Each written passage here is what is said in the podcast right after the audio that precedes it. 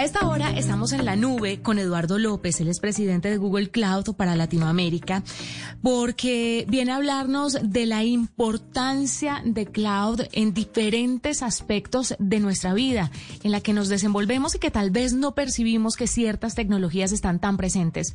Vamos a empezar a hablar de algo muy importante y fue un anuncio que se dio entre Ford y Google porque hacen una asociación estratégica para acelerar el desarrollo de carros conectados. De eso vamos a hablar más adelante, pero antes démosle la bienvenida a Eduardo. Bienvenido a la nube. Hola, Juanita, buenas noches. Bueno, muchísimas gracias por la oportunidad de poder charlar contigo, compartir los conceptos y tratar de, charlar sobre la estrategia de Google Cloud para América Latina. Empecemos contándole a la gente qué es Google Cloud, por qué esto es importante y si una empresa o una persona normal puede contar con esta herramienta tecnológica. Mira, Google como empresa tiene diferentes áreas de actuación. Google Cloud es la empresa que tiene las tecnologías que permiten eh, trabajar en la nube. Eso significa que son herramientas tecnológicas que ayudan a las personas y a las empresas a hacer mejor su trabajo, a hacerlo más rápido o alternativas de, de crear, por ejemplo, mejores visiones de cliente, más información, inteligencia artificial y todo ese tipo de cosas. Es una empresa de tecnología donde todos sus productos están en la nube. Ahora entremos en materia y es que Ford y Google se unen. Esto de los carros conectados va a ser algo muy importante en un futuro no tan lejano como todo el mundo lo creía. ¿Por qué es importante que una automotriz se una a Google a hacer esto? Pero además tengo entendido que ustedes también piensan prestarle otro tipo de servicios a Ford para volver más inteligentes sus plantas, para dedicarse ellos a darle una experiencia un poco más detallada y más cuidada cliente y no preocuparse por otras cosas que la tecnología puede hacer de una mejor forma. Bueno, mira, creo que el anuncio ha sido un anuncio muy importante. Lo que el anuncio, digamos, muestra es cómo nosotros estamos buscando acuerdos estratégicos con líderes de industria, de forma tal de que la innovación y las herramientas tecnológicas puedan entrar a estas empresas y permitan eh, crear entornos de innovación, la aplicabilidad de la tecnología para la mejora de los procesos internos de la compañía, para reducir sus costos, para mejorar la conectividad de, sus empleados en este momento de, de, Work for Home. Y también mucho tiene que ver con cómo nosotros podemos ayudar que los autos sean cada vez más inteligentes. Y en ese sentido, mira, a partir del 2023, Ford y Lincoln a nivel mundial comienzan a, beneficiarse de este acuerdo. Estaremos construyendo las aplicaciones durante estos años, de tener experiencias digitales únicas eh, usando nuestro sistema operativo Android y con aplicaciones, por ejemplo, como el asistente de Google, que le va a permitir a los conductores hablar, pedir, dar instrucciones y mantener el foco en, en la ruta y no distraerse, o con Google Maps poder claramente tener mejores caminos, mejores opciones para llegar a sus destinos, y también con Google Play poder claramente buscar sus aplicaciones, música y todo. Esto es mirando el acuerdo estratégico hacia el, auto y las personas. Pero internamente dentro de, de Ford, estos acuerdos, lo que nosotros buscamos también es ayudar a la empresa a optimizar el análisis de información para hacer mejores diseños de autos, el análisis de qué está sucediendo con los autos para hacer predictibilidad de futuros nuevos ajustes o diseños, utilizando inteligencia artificial, utilizando esas tecnologías que nos permiten hacer predicciones de cosas que van a suceder, de forma tal de poder ir mejorando continuamente los autos, la seguridad, todo lo que brindan al usuario final. Entonces el acuerdo estratégico Juanita, es muy importante porque muestra a Google Cloud y a Google como eh, buscando ayudar a innovar en este mercado con la tecnología hacia el futuro e impactando a las personas, en este caso a través de los autos. ¿sí? Eduardo, en ese orden de ideas, la inteligencia artificial, el machine learning y todo lo que envuelve esta tecnología podría, por ejemplo, ayudar a la automotriz a ser mucho más acertada a la hora de sacar un modelo específico, no como antes que sacaban un modelo y decían, bueno, este sí pegó, este no pegó y más o menos hacían como unas pequeñas encuestas, unos focus group para saber qué era lo que estaba buscando la gente. Pero había modelos que pegaban y otros que no, definitivamente. Con las nuevas tecnologías se puede predecir con qué es exactamente actitud, qué le va a gustar a la gente y qué no. ¿Usted cree que eso se puede hacer? creo que hay, que analizar tu pregunta desde dos puntos de vista. Primero, lo que la inteligencia artificial te va a permitir, las herramientas de Google te van a permitir es entender mucho más el volumen de información de los consumos y las tendencias que suceden. Entonces vos podés entender cuáles son los gustos de los futuros jóvenes que van a conducir o de, directamente distintas personas en diferentes países. Con esa información que vos capturás de lo que la gente está hoy en día haciendo a través de encuestas o a través de información histórica, eh, lo que puedes hacer es crear modelos que te permitan eh, exactamente lo que dijiste, crear autos que satisfagan mucho más las necesidades de las personas hacia el futuro.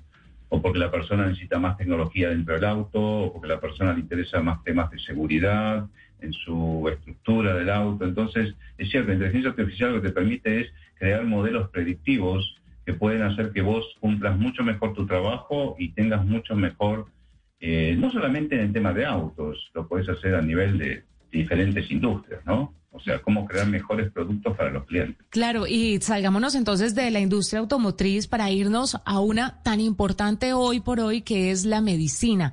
¿Cómo, por ejemplo, puede ayudar Google Cloud a, la, a este sector, al sector de la medicina? ¿Cómo puede manejar esos datos? ¿Cómo puede llegar a predecir, eh, por ejemplo, en el tema de las vacunas? ¿Puede ayudar de una u otra forma a arrojar información importante eh, sobre todo estos, estos procesos de vacunación que están siendo tan complicados? Para algunos países? Sí, mira, ahí yo creo que eh, es una muy buena pregunta. Yo creo que el tema de salud tiene como distintos ámbitos.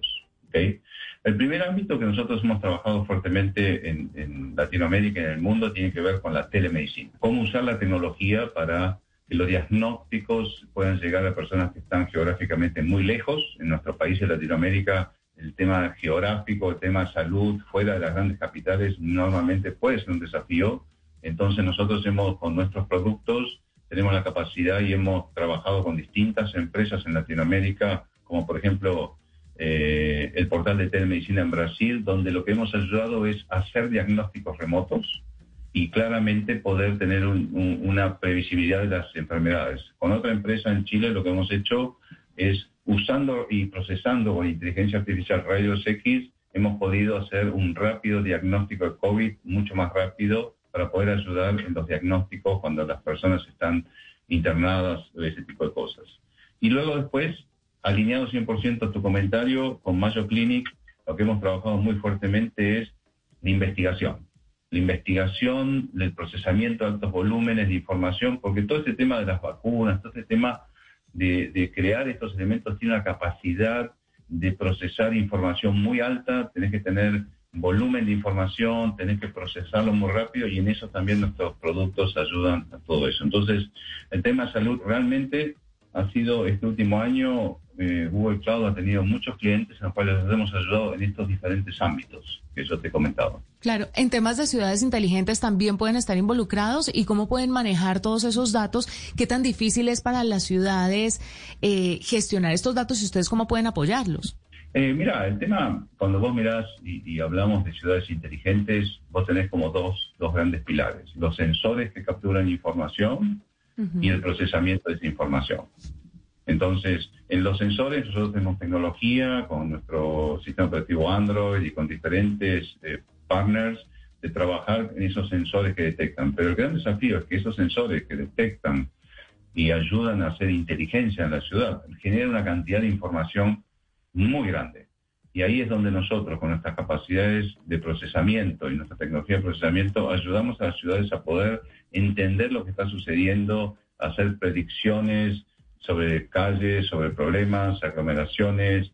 Y mira, por ejemplo, en, una ciudad de Brasil, eh, nosotros con el Waze eh, ayudamos a la municipalidad a poder entender dónde se hacían los embotellamientos a ciertas horas y cómo redirigir el tránsito, poner semáforos de forma tal de que hiciesen que un viaje que a una persona a las 6 de la tarde le demora 40 minutos, bajase a 20. Entonces, ah, ese procesamiento, esa inteligencia, el manejo de los datos es la característica que tiene nuestra plataforma de... Pues en minutos, Eduardo, vamos a volver con usted, Eduardo López, presidente de Google Cloud para Latinoamérica, que nos acompaña a esta hora en la nube. Hacemos una pequeña pausa, ya regresamos. Pues José Carlos, continuamos con la entrevista el día de hoy a Eduardo López, presidente de Google Cloud para Latinoamérica. Y es que mucha gente cuando escucha este tipo de entrevistas cree que estas herramientas están hechas para grandes compañías.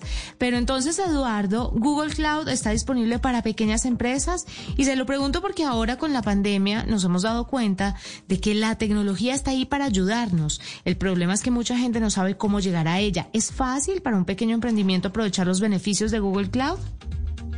Sí, mira, yo creo que eh, cuando miramos la historia de la tecnología, ¿no es cierto? Todo lo que era las tecnologías previas a, la nube eran realmente quizás para grandes empresas por los niveles de inversión, de CAPEX y OPEX que tenían que hacer. Nosotros como Google Cloud y la nube, nuestro foco no es solamente grandes empresas, nuestro foco es todo y también tenemos productos para que las personas los usen. Tú lo puedes usar en tu casa, nuestro Workspace, nuestro producto de colaboración, puedes usar diferentes productos para pequeñísimas empresas.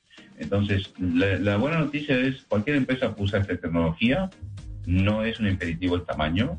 Lo que es muy importante que las empresas entiendan es con qué comienzo. O sea, elegir un pequeño proyecto que rápidamente tenga un impacto al negocio y la herramienta rápidamente le dé un beneficio a la, a la empresa. Entonces, Buena noticia, cualquier empresa de cualquier tamaño puede usar los productos de Google Cloud en la nube y como esto es por, el consumo, eh, claramente vos vas a ir evolucionando, consumiendo y pagando a medida que vos vas consumiendo. Entonces la flexibilidad de esta plataforma también ayuda mucho a las empresas a ir evolucionando con el tiempo y mejorando con el tiempo sin tener que hacer grandes inversiones previas, ¿no? Que es una barrera muchas veces en las pequeñas y medianas empresas. Claro.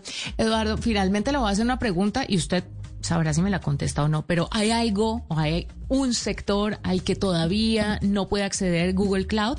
Y si lo hay, ¿por qué? Mm, sinceramente, nosotros tenemos mucho foco en retail, servicios financieros, telecomunicaciones, salud, eh, mucho foco en industria, en no, no siento hoy en día en gobierno, también tenemos buenas soluciones. No, no siento hoy que haya un sector que nosotros no podamos ayudar. Eh, yo creo que hoy en día la, plataforma tecnológica de Google Cloud sirve a todas las industrias en, todos sus procesos, en diferentes formas, ¿no? Puede ser que a una le sirva procesar, a otra le sirva la inteligencia artificial, a otra le sirva la visión del cliente. Es diferente en las empresas, pero no, no vemos ningún sector que no podamos, que pensemos que no podemos ayudar. Otra gran alianza que podrían tener ustedes eh, y que de pronto usted eh, en su cargo crea que, pueden llevar a cabo, ¿cuál sería? Aquí, eh, pues, especulando un poquito, ¿no? ¿no? Si no nos puede revelar información, por supuesto, pero una alianza como la de Ford, ¿se sueña con alguna específica? Mira, nosotros tenemos varios a nivel mundial nuevas alianzas, ¿no es cierto? yo creo que en Latinoamérica podemos hacer varias alianzas, lo hemos hecho con Liverpool, en, México. Pero yo te diría que yo veo como una de las cosas que nosotros podemos agregar mucho valor para Latinoamérica es el desarrollo del conocimiento. O sea, trabajar las comunidades, eh, no desde una vista de una empresa, de una alianza estratégica, no desde el punto de vista de un rol nuestro para desarrollo con universidades, desarrollo de, conocimiento, eh, igualdad, eh, yo creo que esa es para mí una alianza estratégica que nosotros podemos hacer, es cómo ayudar a la sociedad a desarrollar mucho más conocimiento. Porque el negocio de la nube a nivel mundial crece 30% a pesar de la pandemia. Entonces, es una gran oportunidad para los jóvenes aprender tecnología porque es una continua generación de trabajo. Entonces, yo lo veo eso como una alianza, una alianza más con la sociedad que con una empresa en sí, una alianza más con, con las sociedades de cada uno de los países de Latinoamérica, ¿no? Sin duda, maravilloso. ¿Sí? Se cambió un poco la respuesta, pero me parece que es también importante ese tipo de, de visiones nuestras de alianza, que es, tiene que ver alianza más con las personas, ¿no? No, claro, importantísimo. Además, porque mire, no sé eh, qué pasa en los otros países, Eduardo, pero por ejemplo en Colombia eh, hay un tema muy importante y es todavía la influencia que tienen los padres sobre los hijos. Los padres que no conocen sobre las nuevas tecnologías y sobre qué es lo que está demandando el mercado. Entonces, si el hijo llega a decirle, mire, yo voy a estudiar una ciencia de datos, voy a estudiar para hacer esto o aquello que tenga que ver con tecnología, le van a decir, no, mejor estudie medicina o estudie para ser abogado porque es que eso que usted quiere hacer eso o es muy difícil o no no lo va a poder lograr o no le va a dar plata, pero desconocen absolutamente el panorama en este momento, lo que piden las empresas y los eh, requisitos y las habilidades que necesitan los profesionales, no del futuro, los profesionales de ya. Entonces sí es importantísimo que se genere una educación en torno a las nuevas tecnologías y a los requerimientos del mercado, pero además también un tema de inclusión, ¿no? Eh, porque si, si esto que le estoy contando se presenta en hombres, calcule en el, tema de mujeres. Es muy difícil que una niña, por ejemplo, pueda estar eh, y desarrollar habilidades STEM porque consideran que eso no es para las niñas, que las niñas deberían estudiar para ser profesoras y no desarrollar una carrera tecnológica. Entonces, bueno, me parece maravilloso que, que, estén enfocados en eso y el cambio que usted le dio a la pregunta. Muchísimas gracias, Eduardo, por estar con nosotros aquí en la nube. No, muchas gracias a ustedes por la, por la invitación.